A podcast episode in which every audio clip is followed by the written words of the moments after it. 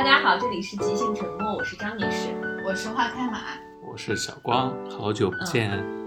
好久不见，小光，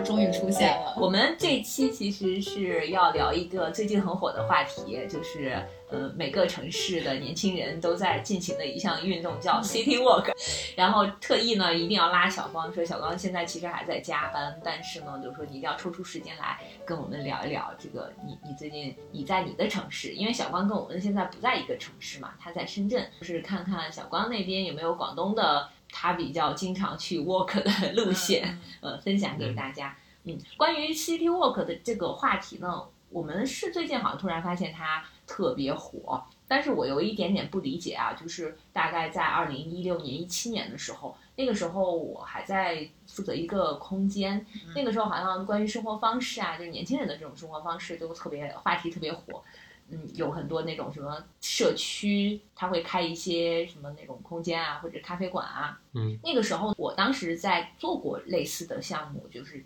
招募呃感兴趣的朋友，然后在这个街区里边，我们一起就有点像散步吧。但是可能我们所在的某一些街区，我们会划定路线，路线里边有一些，嗯，像北京就会有一些那种名胜古迹或者名人故居这种的，但是是比较小众的这种文化地标。对，然后我们会找一些比较专业的。呃，人来给大家再做详细、深度的讲解。那这个路线结束，最终回到呃书店或者是空间，大家会呃再做一些就是文化类的这种分享。那个时候就其实已经有这个词了，但是可能就提这个词的比较少吧。但因为我自己有过呃这个经历，所以我现在在看到这个词的时候，还有点。惊讶，就觉得这不都是我们之前玩剩下的吗？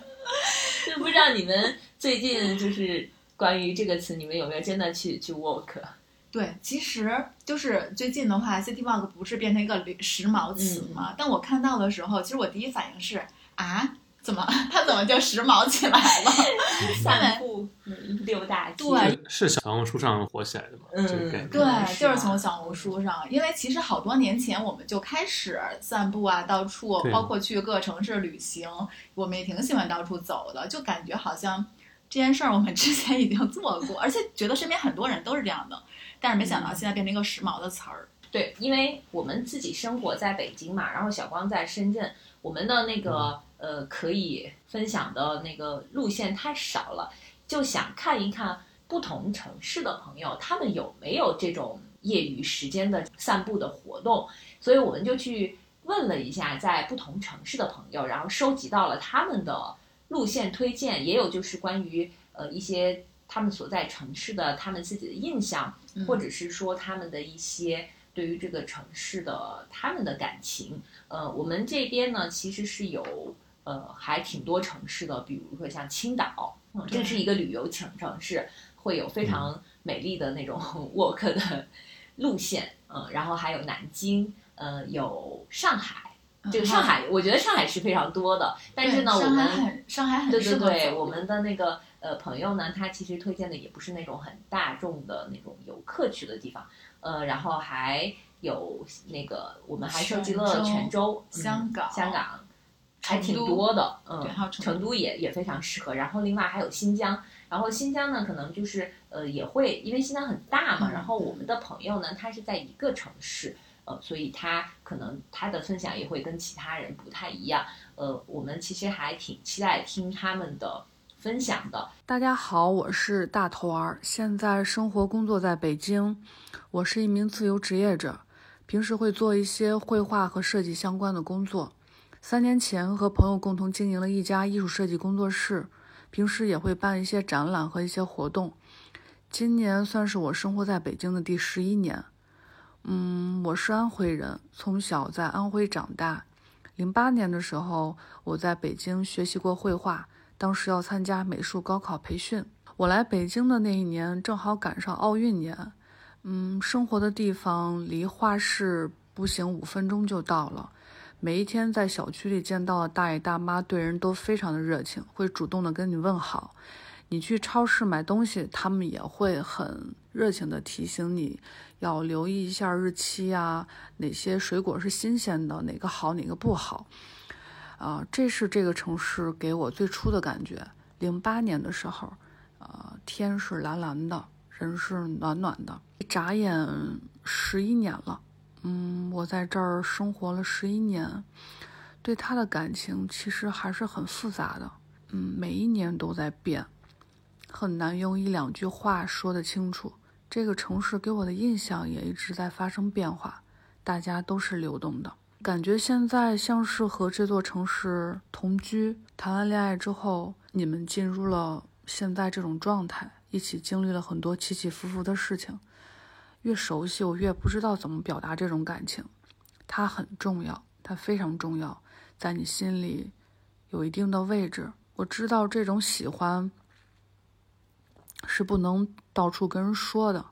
你就放在心里，然后你喜欢过了。嗯，这是我现在对这座城市的感受，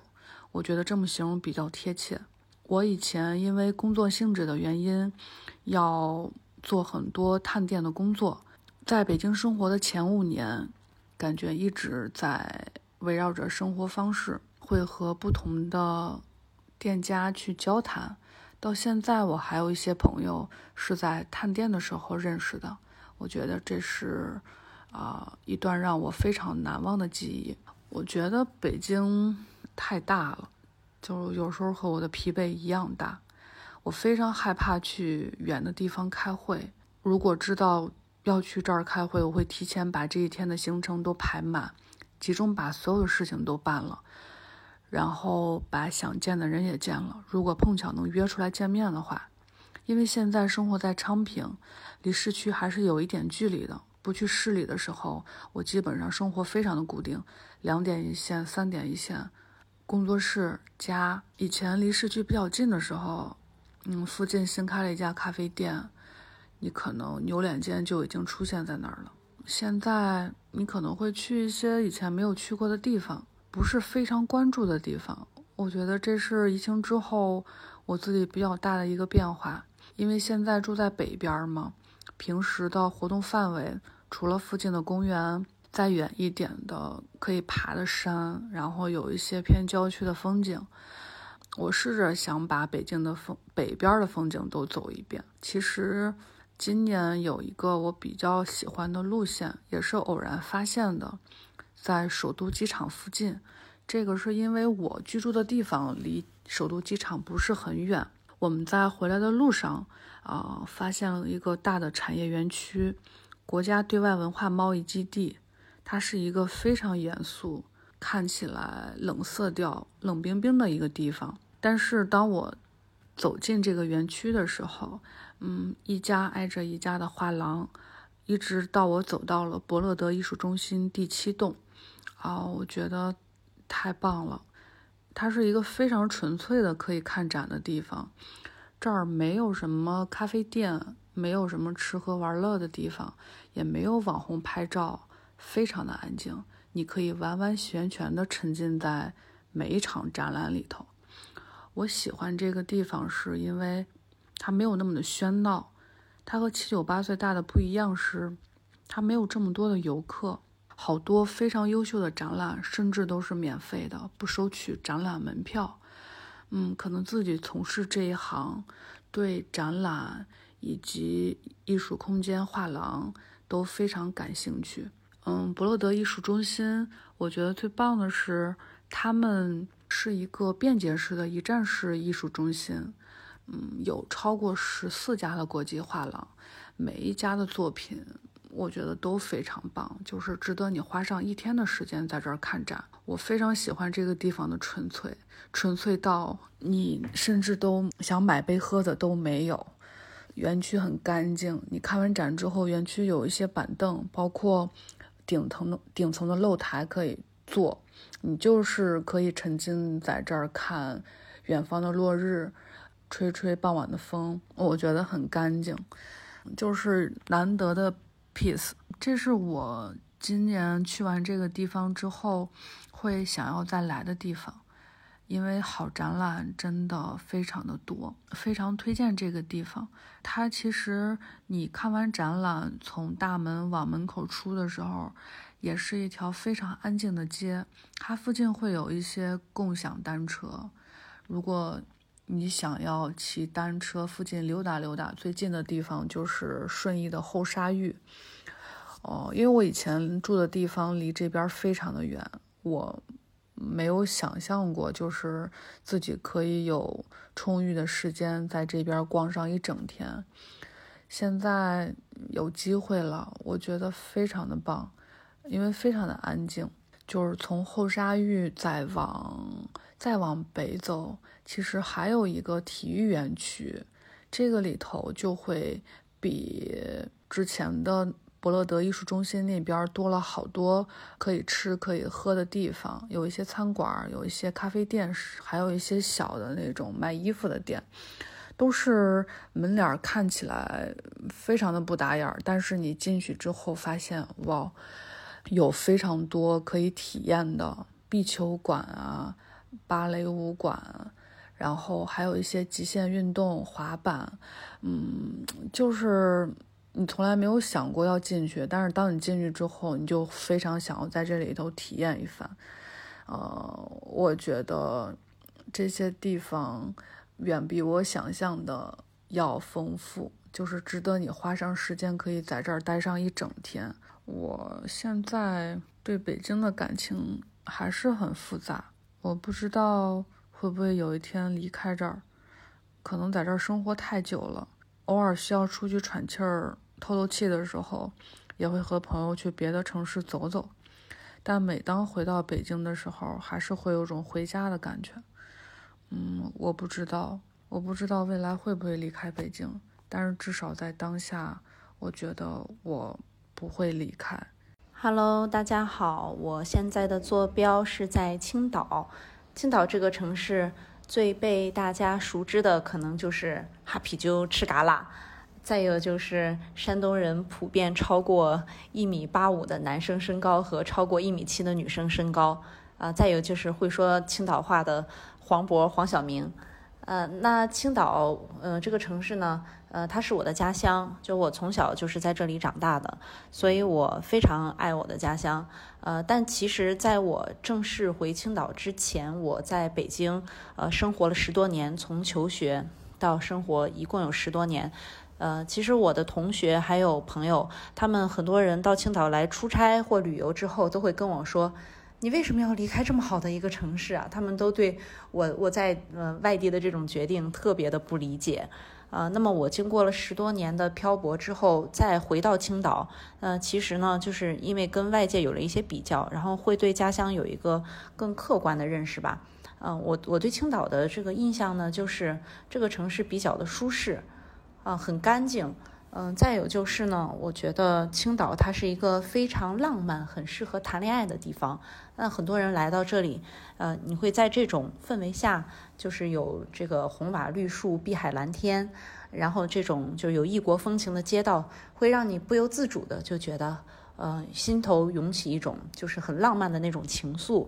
那如果说 city walk 的话，那作为本地人，我其实更想推荐的是一些小众的路线。尤其我觉得，呃，春天的话一定要来青岛。呃，春天来的话呢，这里会有就是樱花海，真的就不需要去日本看樱花，就来青岛就可以了。呃，那我我一般赏樱的一条路线呢，就是在崂山区，嗯，从它的起点是从石老人海水浴场出发，啊，然后呢一路向东。呃，终点可以设置为石老人观光园，啊，那么这一路其实它是有一条崂山路，非常的漂亮。如果是在这里自驾，你也会找到自驾的爽快感，就像是在欧洲的那种小城自驾一样。啊，然后左边呢是呃山，然后右边是波光粼粼的大海，啊，然后还会呃有木栈道，你可以下来徒步。啊，非常的漂亮。然后左边的这个山，就石老人观光园，是可以登上顶的。嗯，那其实那一段呢，也有玻璃栈道，就有挺险的一段。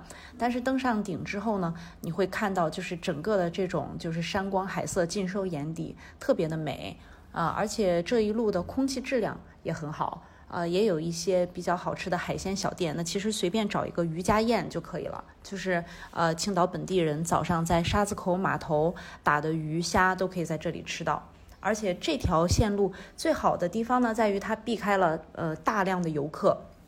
就是像青岛的一些传统景点，比如说呃八大关呀，嗯，然后像小鱼山之类的景点，现在就是人太多，像我这种人群恐惧症患者就特别害怕去那里，所以我给大家推荐的就是我私藏的一条 City Walk 的路线，一定要来哦。桂花秋凉小元宵，卖秋凉，卖桂花秋凉小元宵，卖秋凉。我是小聂，我在南京，我是一个咨询公司的咨询师啊。南京呢不是我出生的城市，我是一个山东人，南京应该算是我的第二故乡吧。我十八岁上大学的时候。就第一次来到这儿，就我的朋友圈，然后我自己的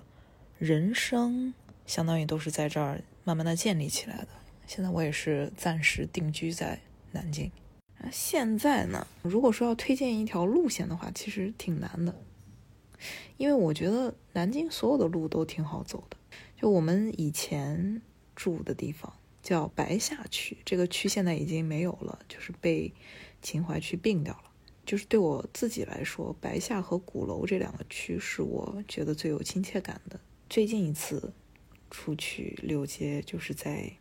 就前天，前天天津的朋友来找我玩，然后他在一一九一二等我，我们就是从那天就是从一九一二开始走。就一九一二是一个人特别多的地方，因为它离总统府很近，总统府是南京的热门景点嘛。然后你就一开大众点评。必吃榜，必吃榜上那个店到底有多少呢？就是你就怀疑，有这个必要吃这么多吗？就你如果想吃东西的话，一九一二是有很多的店可以选择的，但是呢，咖啡就不要喝了，因为你这条路上还会有好多这种咖啡店，嗯，就等着你。所以第一步就是要先要离开一九一二，离开一九一二是有很多条路的。我们那天走的那条路是石婆婆庵，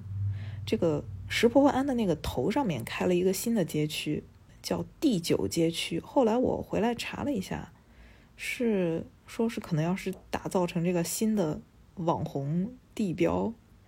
嗯，但我那天去的时候观感还不错。我们当时是还买了两杯苦瓜柠檬茶，一路喝着。这条路就是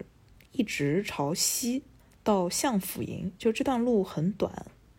但是这个路上就有什么西餐厅啊、咖啡店啊，然后面包房，这个门头招牌都做的很可爱，也有特别本地的这种卖水果的，什么五金五金店，什么小卖部什么的，就是那种最普通的打印店里面做的那个招牌，然后它隔壁就是一个一看特别有设计感，但是放在一块儿呢，你还觉得挺合理的。然后这条路呢，上面就有很多的咖啡馆，嗯，可以去探索一下。那从这条街出来，就到了洪武北路。洪武北路，嗯，往北就是往右一拐，跟我们刚刚这条街平行的是一个叫红庙的地方。红庙呢，我刚来南京的时候，我朋友经常带我去两条街吃饭。学生去的，相对比较便宜，本地的小吃，然后又嗯挺好吃的这种地方。一条是红庙，一条是科巷。科巷可能有很多介绍南京的文章里面都会提到。后来因为科巷太红了，它就有很多那种网红店开在这里，就是它的那种流动速度，嗯，更新换代的速度可能是比较快的。那红庙呢，就还是这种街坊邻居吃的会比较多一点。那你现在已经到了红庙了，你就可以选择去那儿随便吃点，然后接着走，也可以不吃啊，反正不吃就先饿着。这个地方离先锋书店就不远了，五台山的这个先锋书店，先锋书店我是我经常去的一个地方，因为会去那儿找找灵感啊，看看有什么新书。然后我这次跟我朋友也去了，他是一个这个音乐的从业者，我们俩就瞎聊聊到一本音乐相关的书。他说：“不过这个书刚出没多久，可能就才一个月吧，也也不是什么热门的书，就不一定有。我们两个就进去了，也也不是说一定要找这本书，但是我就有一点好奇，就从那个门口一直往里走。很大嘛，最热门的地方肯定是没有的。先锋呢，它最里面有一个区域，就是戏剧啊、什么音乐、电影、美术这些都在那个位置，一个艺术的呃书的区域。从那个地方一路走到最里面，我记得好像是倒数的第几张，第三张桌子，第四张桌子上就是赫然就放着这本书，然后我们俩当时都惊呆了。嗯，还是挺值得逛的一个地方，也会有很多人在那儿打卡拍照啊什么的。但是你不同的目的去的话，你也不影响。当然，你想拍照的话，那个能够拍出来的照片应该也是非常美的。如果说你在红庙嘛，刚刚说在红庙，想要去先锋书店，你用这个地图导航的话，它一定会让你从珠江路上走。但是你千万不要上珠江路，因为珠江路靠近广州路的那个口子上在修地铁，就是 因为我们六街嘛，你这目的本身就是要放松。就我每次走到那个地方，都觉得自己要被车撞死了，就吓死了，就特别多的车啊、人啊什么，大家都汇在一起。那我们从红庙怎么走呢？直接过马路，来到北门桥，然后从廊后街这个地方，就是人民中学的屁股上面绕一下，然后走到一个叫干河沿前街的地方。就是我一直也没有弄明白，它应该叫干河沿还是干河沿，反正就请你在地图上看一下。然后走到一个叫豆菜桥，就相当于相当于本来你是从北边这条大路走到了先锋书店，现在你是从南边的一些小路啊巷子里面走到了先锋书店。这条路呢比珠江路要好看，就是有很多那种老的小区，然后有很多的学校，放学的那些学生，挺有市井气息的。就是因为它不是大马路，它也很安全，你可以看到一些。树啊，就是从墙那边伸出来啊。现在说先锋书店，先锋书店出来，嗯，那天我们也有点累了，感觉如果你沿着我说的这条路走到了现在，的确应该也有点累了。但是呢，这一带的人啊特多啊，跟一九一二一样，所以我们就要像离开一九一二一样，要离开先锋书店。我那天我就分享一下我那天是怎么走的吧。就这一带，你往哪儿走都可以，你站在上海路上面。左手是南师，右手是南大，再往前走呢，还有河海大学。然后，如果你还有力气，你再往西走，省政府包括南艺都在那个方向。但是我那天就挺累的。上海路，上海路是一条不太好走的，但是我很有感情的路。这条路给你的感觉好像是挖了一条很宽的路出来，然后两边的那个房子和店铺都是悬浮在上头的。然后人也是在那个台阶的上面去走，下面就是电动车和就是汽车，他们就是一群一群的。上下班的时候，那个车流量非常的汹涌。从这条路往北走大概几百米，右手边有一个口子叫桃谷新村。桃谷新村的那条路走上去，又会开启一个新世界的大门。这条路是通往南大的路。这条路，当时是我们穷学生最喜欢去的地方。在十几年前，南京我唯一喝得起的豆现磨出来的咖啡，是一家叫阿 Sir 咖啡的店。一杯咖啡卖七块钱，你可以在那儿坐一下午。那个时候有很多穷学生，然后穷留学生。都会在那儿买一杯咖啡坐一下午，好多人都在学习，很少有人聊天。聊天的话也是声音很低。有钱的话呢，还会买一块布朗尼一起吃。它旁边有一家，嗯，韩国料理店叫咕咕鸡，那时候我们也经常吃。再往里走，有一家门头小的，你甚至都很容易错过的一家店，叫桃谷小吃。它的物价就算现在来说也是不贵的。我们那天就是在桃谷小吃买了两个炒面，坐在隔壁便利店的石桌上面，喝着从人家那买的茶，吃了两个炒面。现在想想那种锅气，就是直冲脑门你那第一口吃下去的时候，觉得人生怎么能这么幸福？然后再往前走，还有一些咖啡店。当你走到南大，啊，这条路的尽头的时候，你就会发现，你离南大不远了。这时候咖啡馆又开始多了起来，还有一些卖二手书的书店，还有一家燃面。这时候如果你还有力气，还可以再往前走，进南大里面走一走。但是呢，我已经累了，所以我的推荐就到这儿了。南京是个很值得探索的地方，就是希望你们享受这个过程。我会一直在这儿吗？我也没有决定这件事情，因为我的人生发生了一些变故在这几年，所以我也在探索我的未来。我在很多地方都生活过，大城市上海、北京，小城市山东老家，然后南京算是一个中等城市。像出差，可能去过好多好多。二三线的城市，甚至乡下，也去过国外做培训啊什么的，所以我觉得有很多可能性吧。我没有特别向往的地方，但是我觉得可以不给自己设这个限制，今后应该去哪儿都挺好玩的。当你对于一个地方可以产生深厚的感情，你具备了这个能力之后，去哪里？其实都是一样的，最后都是你跟这个地点的一个故事。大家好，我是李思本，嗯，我在上海，我的职业是记者。上海这个城市不是我出生长大的地方，是我在大学毕业以后找工作的期间，嗯，因为偶然的机会才来到的。嗯，但这个城市在我大学的时候，我已经对这里有一定的兴趣了，当时也曾经。来旅游过上海，我很难对他说喜欢或不喜欢，因为这是我生活的地方。虽然上海是一个很丰富的城市，很综合的城市，但是这个城市近些年成本越来越高，所以给人生活的压力也在提高，因此很难说对这个城市是否喜欢。嗯，这个城市可能有一点是非常吸引所有人的，就是，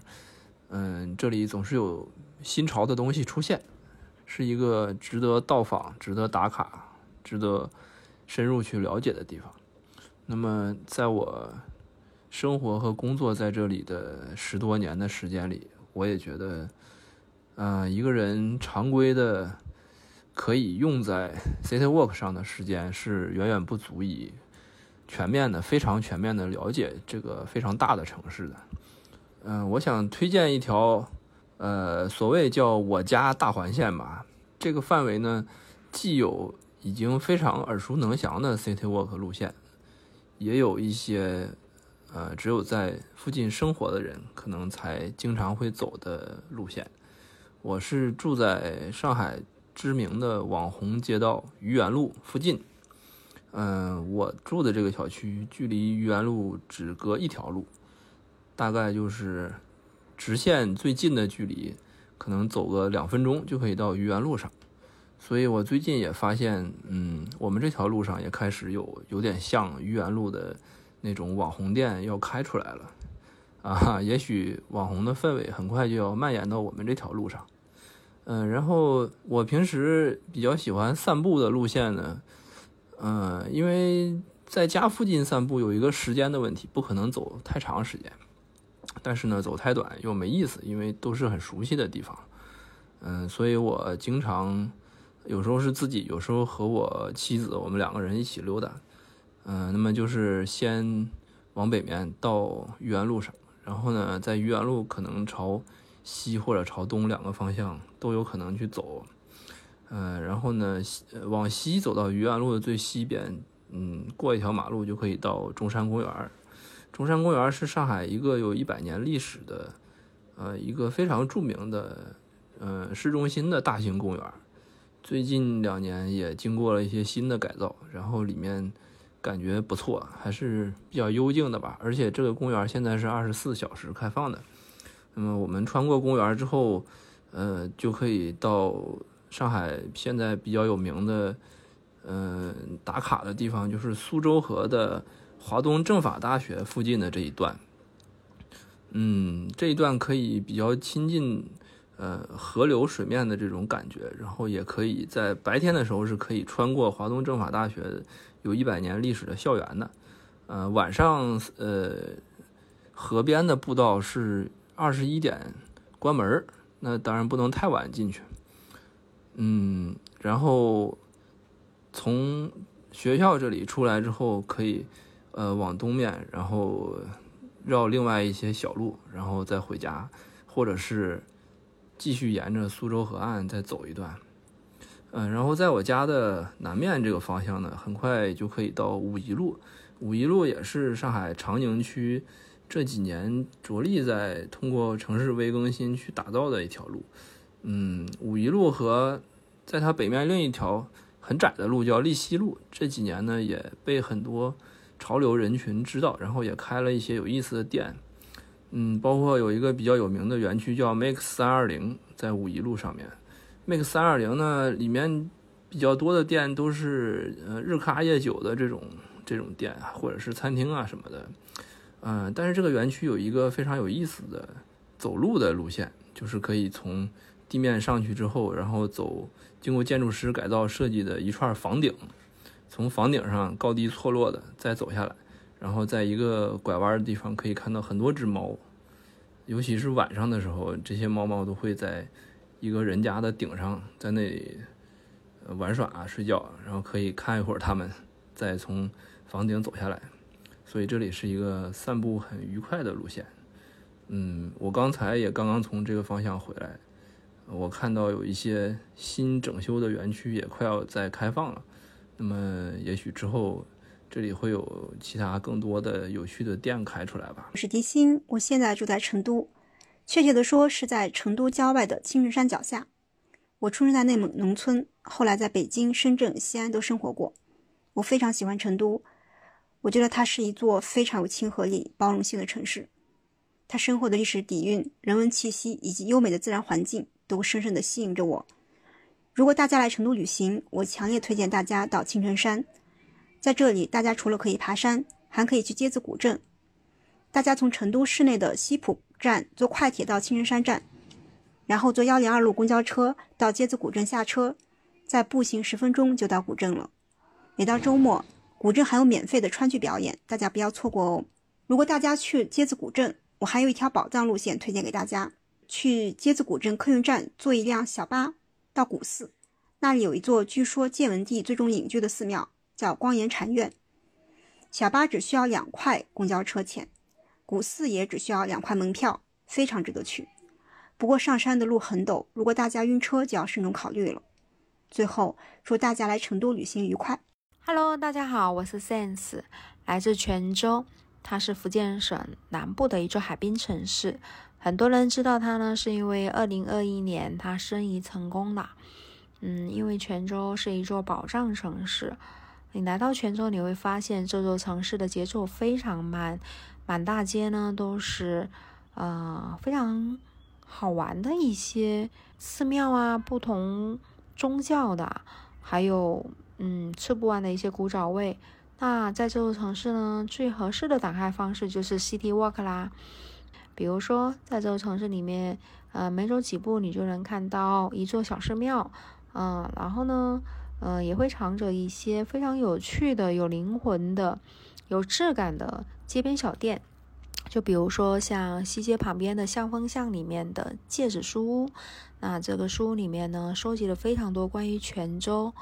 嗯，有关的一些二手书，然后也包括从泉州再辐射到呃闽南啊，以及一些海外，嗯，关于福建的一些介绍。我觉得正寿书店它其实非常能代表泉州的一个文化底色，大家来泉州一定要去看一看哦。嗯，我自己呢，因为在北京生活了有小十年吧，其实每一次回到泉州呢，都觉得非常的有新鲜感。我觉得这个城市它也不断的在去做一些自己的嗯尝新的尝试啊，然后每一次的变化都让人觉得哇，真的非常的哇塞！我现在在香港，这个城市呢是我五年前来到这里的。我一开始特别不喜欢香港，呃，但是因为工作的原因过来了。呃，为什么不喜欢呢？因为我觉得这儿特别的。落后，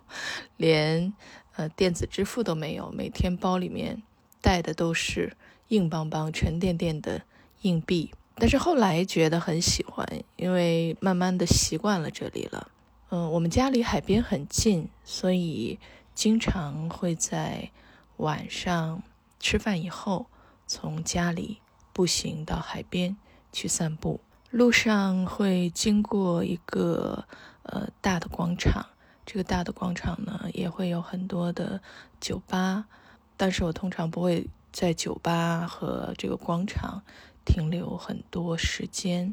我还是喜欢比较自然的东西。呃，沿途还会有一个小小的菜园，那是一个度假酒店自己的一个菜园。我通常呢，就会像路过自己的菜园一样去数今天和昨天多了一些什么样的收成。那菜园里面呢，有茄子，有香蕉，还有羽衣甘蓝，嗯，还经常会看见偷食的鸟在那里偷东西。我不知道会不会一直住在香港，因为工作的原因，我也不知道下一个要去往哪个城市。呃，现在我挺喜欢香港的，也越来越知道，其实不管去到哪一个城市，只有心安的地方，都会觉得好。那现在就是啊，我觉得心里很安静，这就是城市带给我的一个。很大的安全感，事实上，安全感是自己给到自己的，而不是哪一个地方、哪一个城市给的。即兴沉默的听众朋友们，你们好，我是孙小寿，我现在生活在新疆的伊宁市，我的职业属于一个文旅行业的自由工作者，包括但不限于会去写作一些当地美食和人文类的文章，去做旅行向导，呃，也会去分享一些当季的。时令新疆美食土特产，然后我同时也做美食类的自媒体。我是一个东北人，啊，不过伊宁市是目前我人生中除了北京之外工作和生活时间最长的地方。我是二零一三年的时候第一次来这里玩儿，然后二零一五年又来玩儿，直到二零一七年的时候，我开始长居在这里，跟当地的朋友来合伙创业，做了一个小的文旅公司。伊宁市一直是我这几年呃常居的地方，主要是这里的生活氛围特别的安逸，就有点来了就走不脱的感觉。我觉得伊宁市，当然它宜居的很重要的一点，就是在国际通用的标准里，就是它真是一座非常适合散步的小城市，也就是现在特别流行的 City Walk。我要推荐的这条 City Walk 的线路呢？呃，其实是比较适合在卡赞其已经按照常规游客的玩法，把那个就是它的核心区域转完了。你可以是通过呃坐马车，或者是任何你自己喜欢的方式，把卡赞其那些网红打卡点儿都转完了。比如说那个。呃，进门口那喂鸽子的地儿，然后进去之后，那个陕西清真大寺，然后继续往里走，去那个土大红八一家大院里边去看点歌舞表演，然后再往前走，再去，呃，吃伊兹海尔的冰淇淋。即便它现在已经是一个网红店了，但是我还是非常推荐去吃的伊兹海尔的冰淇淋，真的，呃，跟那个新疆，尤其是南疆的冰淇淋都不一样，它是那种乌兹别克风味儿的，就是，嗯。蛋鸡蛋的味道和牛奶的味儿很浓，然后很粘稠，又有一些磨砂质地那样的，就很就是超级能满足你对那种蛋白质的浓香的那种呃向往的冰淇淋啊。然后真的是吃完了那个之后，反正我就觉得那个什么哈根达斯就都就都不值得了。然后伊兹海尔当然还有一些其他的本地人吃的，呃就是。呃，冰凉饮料吧，比如说我可能会比较推荐的就是雪花凉，就是那种古早的小汽水儿，那种那种小甜水儿，然后加冰的那种东西。然后现在它还推出了冰淇淋和雪花凉对半儿。呃，反正如果夏天非要吃冷饮的话，这个是非常值得一吃的。然后从那个伊兹海尔继续往前走的话呢，我发现呃。现在喀赞其那边也新开了一堆比较好逛的小店儿，比如说我甚至在一家那种呃就在那附近一家外表看起来呃，就比较传统，是那种木窗木门，然后挂着爱德莱斯，然后一进去之后，居然是一家那种潮牌店，啊，就是也没那么贵，但是，呃，感觉他们家选 T 恤的品味都挺好的，是以男装为主。然后我甚至在他们家买了一件 T 恤，叫什么 Universal。然后呢，他们家也现在卖一些吃的喝的，啊。它就是在那个从伊兹海尔再往前走，然后会经历一大片那种呃什么网红旅拍，然后卖民族服装的地方，然后再往右一点走，那个 Universal 就我觉得蛮好逛的，又是本地维吾尔族嗯那种年轻人开的，比较有他们的一个时尚态度，真的还挺怎么说呢？新疆众所周知也是这个。中国的这说唱文化的一重镇，就是他们真挺有那个态度的。然后我觉得他们品味也不错，而且他们确实长得也都不错。然后你就会觉得去那儿买东西挺赏心悦目的，而且那个还可以坐那儿歇歇脚。然后呢，继续往前走的话呢，呃，我觉得就可以再稍微的离开一点那个就是游人涌动的那个区域啊，基本上就是往。伊犁街的那个方向走，就是偏卡丹奇的核心区的西边然后沿着伊犁街继续往南走，呃，尤其是那一片儿，就开始出现了一些什么打馕店呀，然后当地人的蛋糕店呀，呃，反正就是品种特别丰富。有一家我老去的蛋糕店，嗯，就是卖的可便宜了，但是又做的很漂亮，各种。花花的奶油造型，然后还有各种土耳其什么阿塞拜疆，就是各种中亚风格的甜点。但是，呃，我吃了两回之后，觉得有点齁。之后，我我特意问了一下那个店家，我说：“你这个奶油是是动物奶油吗？”他说：“不是。”然后我就心碎了。确实吃着有点爽，但完了有有点负罪感。但是你就会看到一些本地人的生活方式在那儿吧。然后通常就是我会再继续。呃，往我住的方向走，就是拐到从这个伊犁街那边拐到，一直走伊犁街八巷，然后，呃，往那个星光街的方向走，这里就基本没有任何的游人了，这个就是纯本地人的。这个生活的街区，它的左右两侧，它右边一直到西边的阿伊敦街这一片儿，也是我经常会去看漂亮房子和窗户，还有花花草草以及漂亮小姑娘的地方。呃，当然，这个如果纯走路走起来呢，就会有点累。共享单车还好在伊宁是非常发达，可以骑个小共享单车，然后想在谁家的房子面前，谁家的花开得好，就可以在那儿停。然后呢，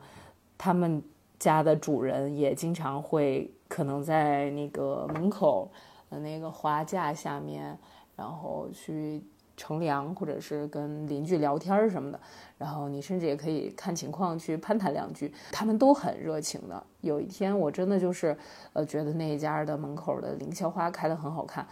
主人大叔就说你你过来看啊，甚至说你来我房子看看呀，然后就进去了。我作为一个在新疆混了好几年的资深游客，就是漂亮房子也看了很多，但我还是觉得他们家的院子让人感觉非常舒服。一个是，呃，确实非常的感觉家境比较殷实，那个院子比较大，有好多间房子，然后每一间里边都铺着漂亮的地毯，有非常漂亮的那种木雕的。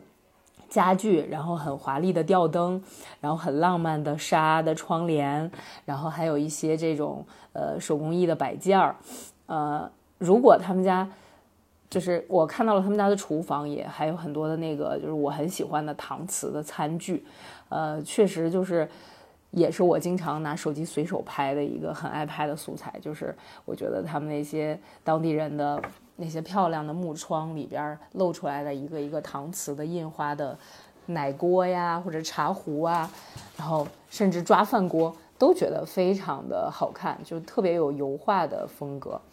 呃，就是整个的院子里边都很舒服又凉快。呃，通常都会种上葡萄嘛，有葡萄架，然后还会有一些其他的花儿，然后主人都会非常精心的去修剪院子里边儿。呃，又很华丽，而且那屋里边特别凉快，呃，就真是感觉不用开空调的那种。然后呢，院子里边也都非常适合，就是你在里边待着，你就会感觉生活就就就这样就好了。所以后来我就觉得说，真正的伊犁的有钱人应该夏天都是住院子的吧？嗯，就本地人也是这么说的。然后只有只有那些不够有钱的才会住楼房，有个院子真的在伊宁市是，嗯，也是普遍存在的一些本地人的生活方式，而且他们的幸福指数真的非常高。通常他们的门口，呃，可能都还会有个小羊圈什么的。就是我那那天去的时候，刚好赶上古尔邦节前夕，他们家甚至在养着一只羊，然后上边是鸽子。嗯，就是这边维吾尔族的朋友也都有养鸽子，就是玩玩鸽子的习惯，啊，就是让他们去比拼一些这个飞飞的技巧，什么翻鸽子啦，反正就是本地人的生活方式，更多的时间都是用在怎么去让自己开心，各种玩，各种玩啊，唱歌跳舞，穿漂亮衣服，然后家里边有漂亮的家具和餐具就不用说了，还有很多的玩意儿，所以就是。呃，我前一阵子带的这个暑假亲子团的客人，我跟他们讲说，可能你们从大城市来的，第一反应会觉得说新疆这边的，嗯，旅游的一些接待设施就怎么这么差呀？然后服务怎么这么不好啊？跟不上啊？我说，当然我们是可以用大城市的水准去要求他们，就是促进一下这里的这个旅游业整体的服务水平的提升。但是另一方面，也希望大家。要，呃，放平心态，就是更多的去融入当地人的生活。当地人的一个生活方式就是，你要学会怎么比较，嗯，自就是真正的松弛感，怎么去打开自己，怎么去为自己的活得开心，呃，而去展开生活，而不是每天只想着说那个我怎么去工作，怎么去挣钱这些东西。这些虽然也很重要，但是我觉得在当地人的生活中。更多的是围绕开心，围绕怎么活得体面、活得漂亮这些。真正人家当地人更多的是为自己而活的，所以我觉得这座小城，它真正的魅力也在于说，你看到的那些呃街道旁边的那些漂亮的花草树木和房子和潺潺流水啊，这些都是他们的一个场景，但是更多的灵魂是当地人的这样的呃生活方式，然后它真的会让我有一种久违了的。比如说我，嗯，前些年可能去泰国，会觉得，呃，他们当地人的那种生活的态度很感染我。他们经常说那个什么“宅烟烟”呐，“慢点来”呀。然后我觉得伊宁本地人不用说，他们就是这么活着的。然后更多的是人间的快乐，真的很快乐。伊宁市的宜居就是迷人的地方，就是在这里。而 City Walk 的灵魂，我觉得也不只是当一个呃旁观者去。傻了吧唧的拍点照片、打卡照什么的，我觉得更多是可以适当的去尝试着走进这个画儿里面，走进这个电影感的场景里面去，然后你就会有意想不到的快乐。感觉你们选取的这些地方，其实大部分都在中国南方。我发现啊，就是北北北方可能就是北京啊、青岛偏少一点，嗯，对，可能偏少。对，就是我感觉这项活动其实跟整个城市它那种尺度是有关系的吧，以及它的那种路网的那种设计啊、密度啊，这些可能都是有关系的。就是你像北京，其实并不是每个区域都很适合 city walk 嘛，对吧？就是你可能在那种特别宽的那种海淀那块那那些地方，对，特别宽的那些路上，其实你不太有去散步的这种心情啊。但是可能你在后海那一块胡同那边，或者是其实在朝阳有一些比较呃社区化比较比较。发达的一些一些城区，可能你会有一种那种 city walk 的那种心情在里面。所以其实我感觉深圳其实也有这个也有这个特点，因为它其实它本身是一个比较新的城市嘛，就是比较适合 city walk 的一些特征吧。我感觉一个是就比较行人友好的这么一个道路道路网格这种设计，对吧？就得有人行道。对，有人行道。然后就是你可能呃你的一些值得看的一些东西。首先密度不能太低，然后多样性程度会可能会比较要高一些，就是比较丰富。像北京可能胡同里走走有古迹，对吧？有名人故居，然后可能会有一些咖啡馆卖小东西的一些店，这种对，就是业态可能会是需要比较比较丰富一些，这种是比较适合 city walk 的。嗯，但是呢，我在深圳其实，呃，我来时间也不是很长啊，其实还不到到两年的时间。嗯，我刚开始的时候可能出去走的时间比较多啊。当时就发现，其实深圳各个区的呃，它适合散步的这种程度是相差很大的啊。就比如说我现在住的这个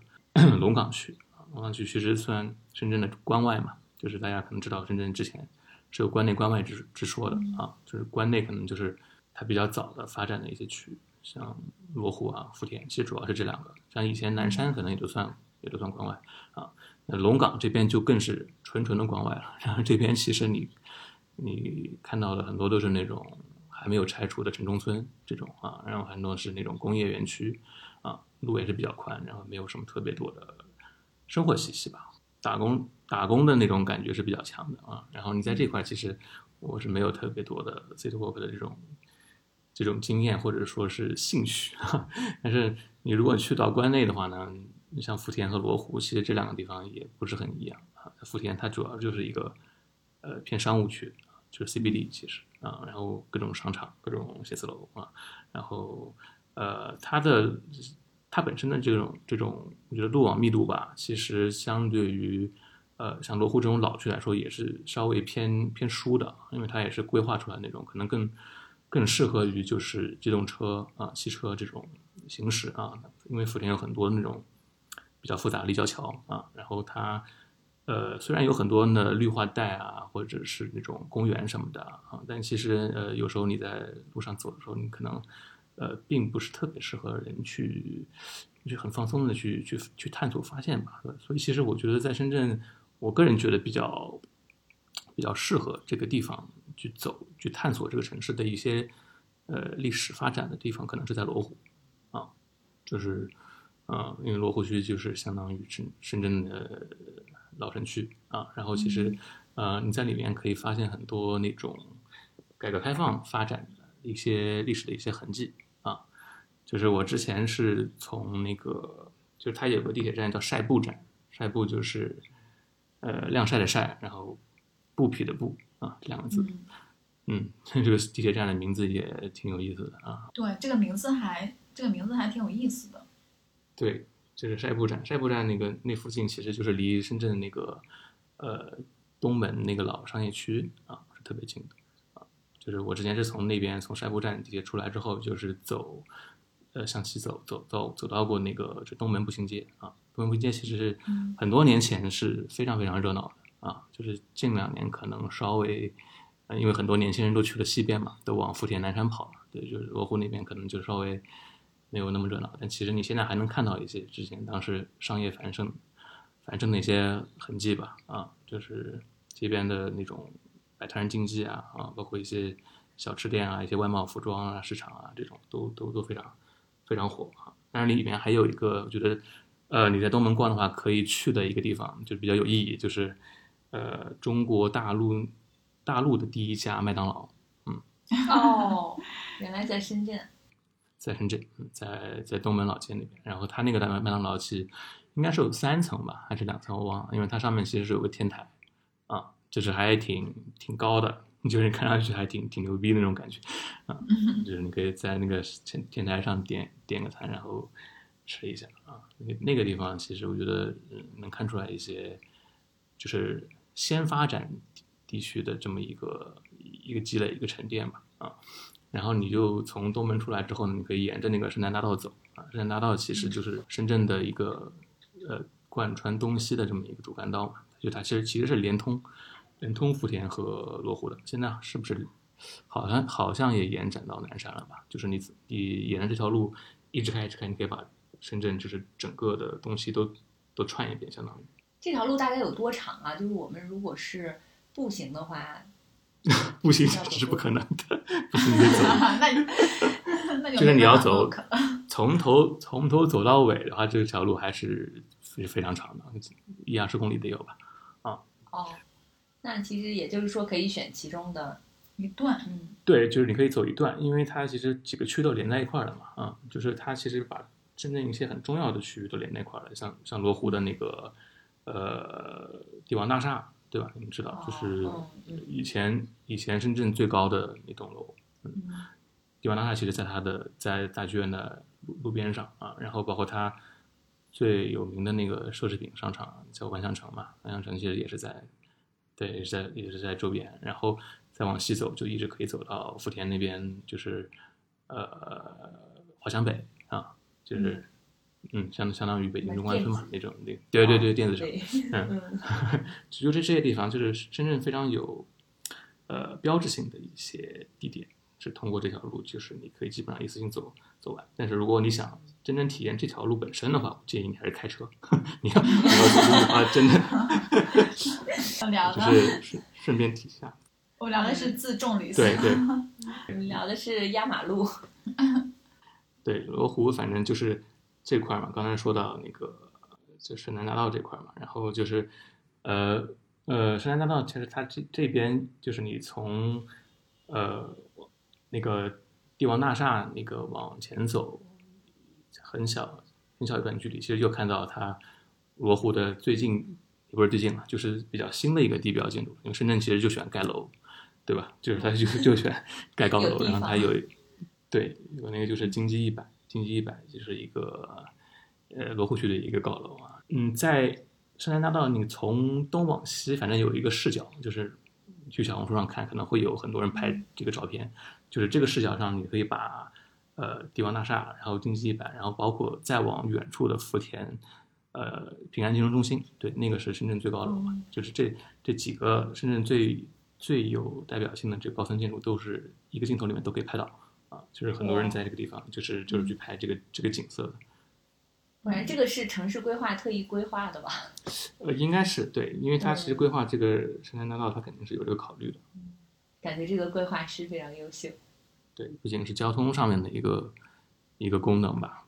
对，然后就是呃，然后罗湖很有意思的地方就是它其实是现代跟就是稍微久远的一些地方，它是有一个很有我觉得挺好的结合，就是就就离那个金鸡一百不远的地方，就是有一个公园叫荔枝公园啊，荔枝公园其实本身是落户比较比较早的一个公园了，它跟福田那些公园，我觉得整个气质上还是很不一样的，就是虽然也是。呃，绿化很多啊，就是有一个有个湖啊，但是其实它相当相对于那些福田那些比较新的公园，它本身我觉得留有一种不知道为什么给我感觉是一种小城市的那种感觉啊，就是我之前在像昆明啊，不不能说小城市，就是稍微二线城市一点这种，像昆明啊，像贵阳啊一些这种呃南方的一些比较秀丽啊，没有深圳这么嘈杂的这种城市里面体验到那种感觉，就是城市中心的一个。安静的一个角落啊，就是有一天晚上，我是在那边 逛的时候，我发现哎，这个地方还有一个公园，然后进行走了走了走，逛了一圈，哎，里面有一些那种你在深圳很少见到的，有一些呃特意做，我也不知道是特意做了还是它本来就是比较旧的，有点中式的那种园林的那种那种小的一些建筑啊，就给我感觉还挺不一样的，就是之前在深圳那些公园感觉没怎么见到这种比较比较传统的一些一些建筑吧啊。所以那个公园其实给我印象还是挺好，对。然后就是这块这附近，我觉得你都可以再逛一逛。然后它附近还有那个什么深圳大剧院嘛，大剧院，然后旁边有有一个巨幅的邓小平的吧，邓小平的一个画像。哦，我曾经有一年住在那个那个附近，就是从酒店都能看到。是的，是的，对，这个就是很典型的一个深圳的一个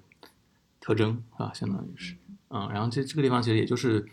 呃，应该是罗湖跟福田的交界处吧，就是过了这块儿那边，其实就算是福田。然后罗湖，反正我是觉得，因为，呃，它整个呃生活气息比较浓啊，就是节奏相对而言比较慢。然后沿途的一些店铺啊什么的，其实也是比较密集的啊，路网的尺度也是很很适合走路的。相对于其他几个区来说，我个人是比较喜欢在罗湖走的啊。但是其实，呃，可能大家更更想去一些，比如说。就那些海边啊，像深圳湾那边啊，当然，当然，我觉得也是 OK 的啊，就是没有问题。但是相对而言，可能缺乏，嗯，缺乏一些历史的一些东西吧，在里面啊。所以我其实，呃，一般我自己是不会去的啊。而且那边是游人是特别多的，就是你基本上你周周末去，你是基本上你想在草草坪上找个地方躺着，可能都比较比较困难。深圳其实大概就是这样，嗯。然后就是我其实。因为住深圳嘛，然后呃离广州啊，离什么香港都比较近，所以偶尔说周末可能也会去去广州去去转一转啊。我自己就是 City Walk 的时候有一个特别的偏好，就是我可能会去，就是有一种有有一个特殊的类型的 City Walk 是我比较喜欢的，我会去找一些呃我喜欢电影里面的一些取景地，然后我会去、哦去到处走。对对对，我就很在很多城市其实干过这种事情啊，就是北京啊、上海，其实我都都都干过啊。香港其实也去去转过，然后广州的话，其实。嗯，大概想提一下，就是之前那个娄烨不是拍过那个《风中有朵雨做的云》嘛？这个电影，嗯这个电影嗯就是当时，他其实他最近有一些热度了嘛，因为他其实刚刚是，呃，他那个完整版在东京是上映了，然后哦网上其实也、对也留了一些资源出来啊，所以他这个电影就是一九年上映的，当时其实上映之前也是经历了很多波折啊，然后包括其实它上映之后，呃，大陆公映版本肯定也是删减过一些东西的嘛，嗯所以就是呃最近这个热度又起来了。然后我之前去广州的时候，就是我还是专门去了一下这些，呃，挑了一些吧，这些这个地这个电影的一些取景地啊，因为其实这个电影的背景就是广州那个很著名的城中村叫显村，嗯，对，嗯显村它那个拆迁的这么一个背景。嗯啊，所以其实呃，这个片子跟广州本身它那个呃在地性，它那个连接的程度也是非常紧密的啊，基本上就是反映了广州整个一个城市的发展一个面貌啊。所以我之前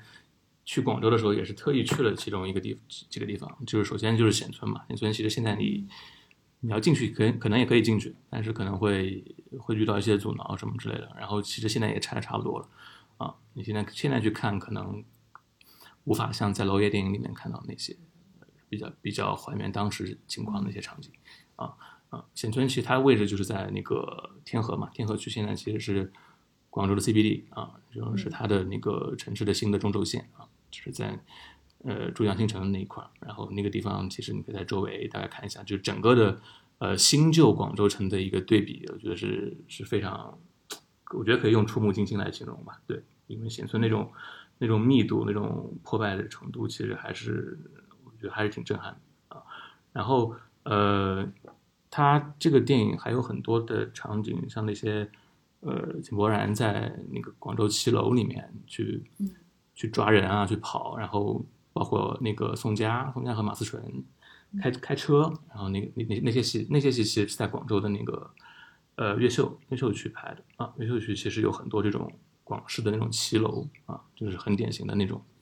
广式的建筑啊，这个基本上就是就是在那片那片那片都拍了，然后有有一些那个呃广州的一些公园也是在那边取景的，然后还有就是秦昊他不是在里面扮演的那个商人嘛，然后他不是有一些那个，比如说他回广州创业，然后举办一些什么酒会之类的，然后里面其实很多景点啊，那个取景地是在广州的一些老牌的酒店啊，像是什么广州迎宾馆，然后广州比广州酒家这些地方，这些地方其实也是离广州就是越秀区的那个呃市中心其实也是不远啊。然后另外就是我呃，因为我很喜欢吃广州早茶啊，所以我发现，然后里面那个电影里面就是呃宋佳他他不是开了一个酒店嘛，那个酒店。对，那个酒店其实取景地就是一个广州当地的一个非常老字号的一个那个酒店，叫盼溪酒家啊。那个、哦那个酒家，对对对，那个酒家其实是在也是在也是在越秀那边啊，在那个荔枝湾公园的旁边啊。那个酒家其实它是一个整个的那种广式的庭院的一个风格，就是它它在你可以说是它它是在一个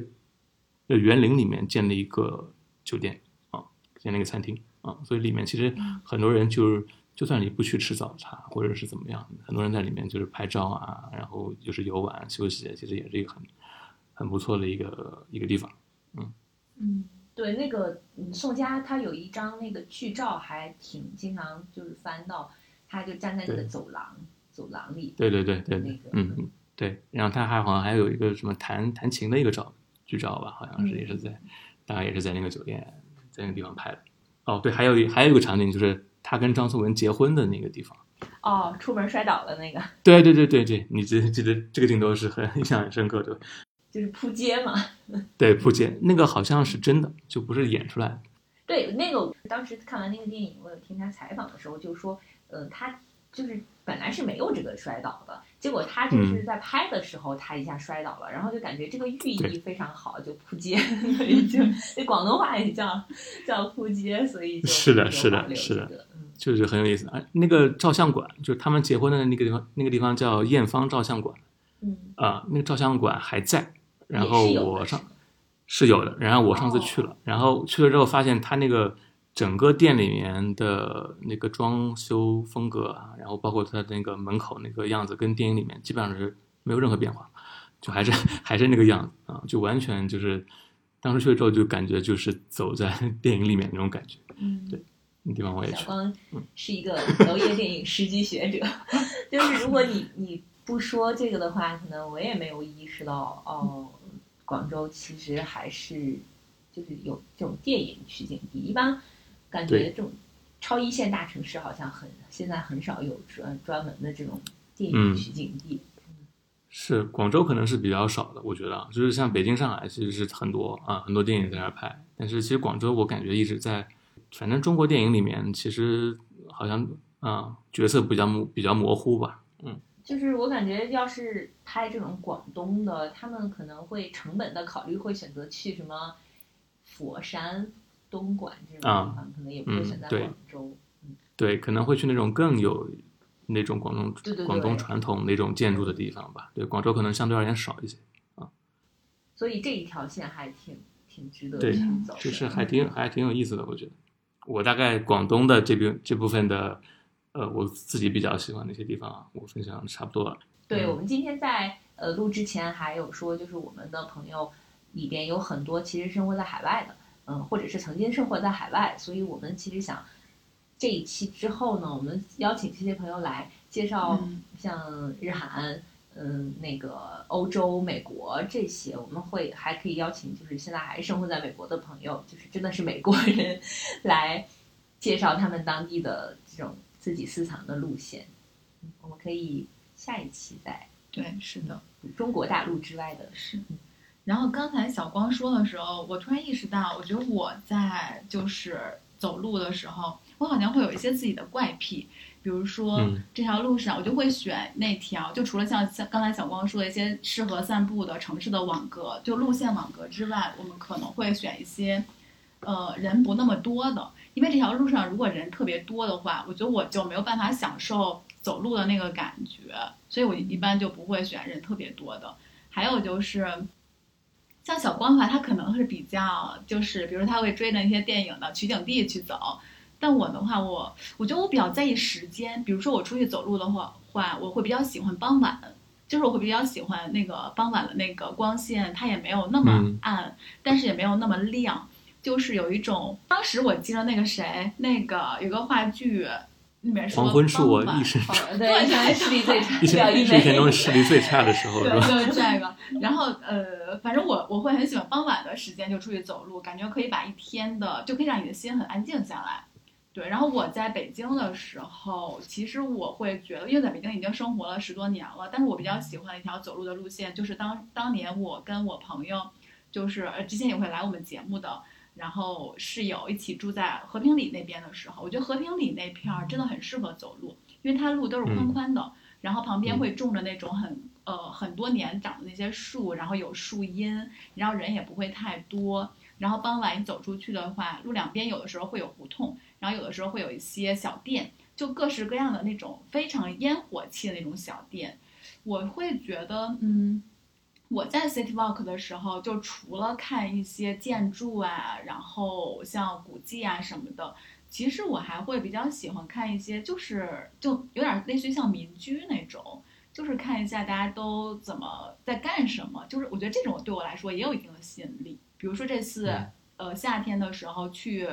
想几月？我几月份去泉？我五月份的时候去泉州的时候，就也挺喜欢在泉州古城那里面走来走去的。就因为有的时候你会有一些偶遇一些那个寺庙啊什么，因为泉州很多那个寺庙，泉州的古建还真的是蛮多的，就偶遇一些古建，还有就是看一下泉州。呃，当地那些人他们的生活，所以我会觉得这些对于我来说，是我走路的时候会比较喜欢看到的一些东西。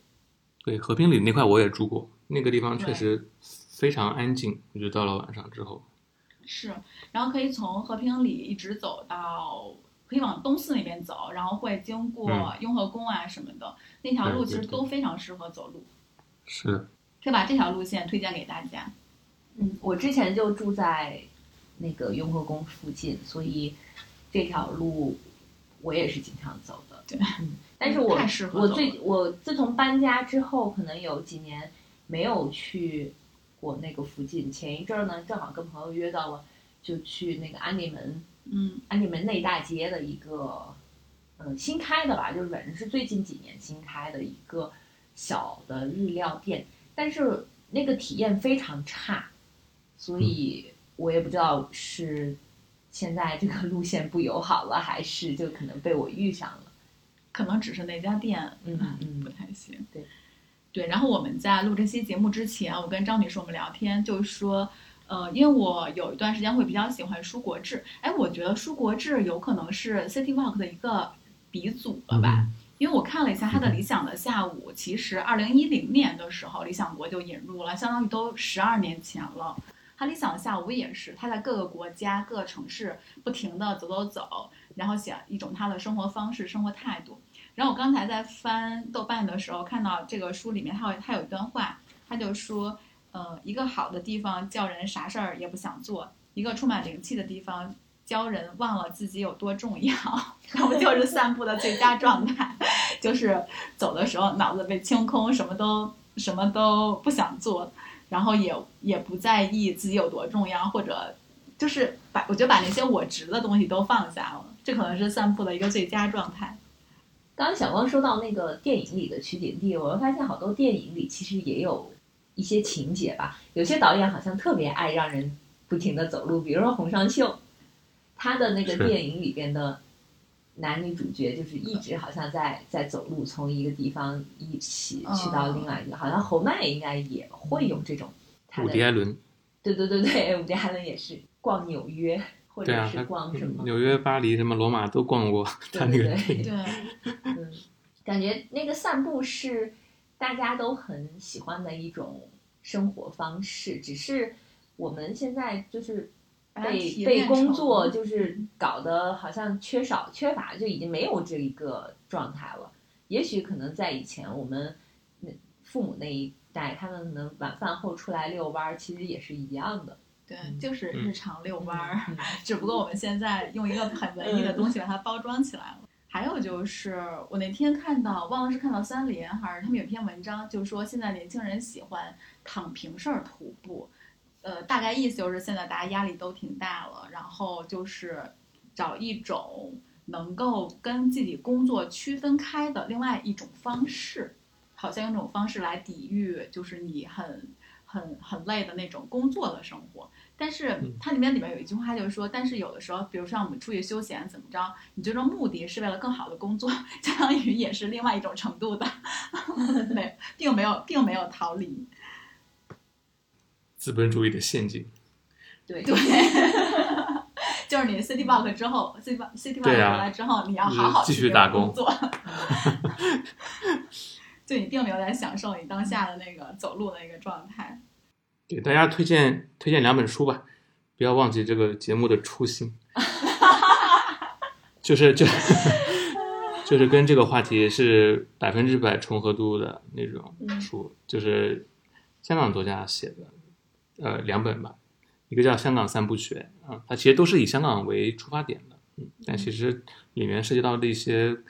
关于散步的一些概念吧，我觉得应该都是通用的，就是一个一本叫《香港三部学》，一本叫《城市三部学》啊，这个同同一个作者叫黄宇轩，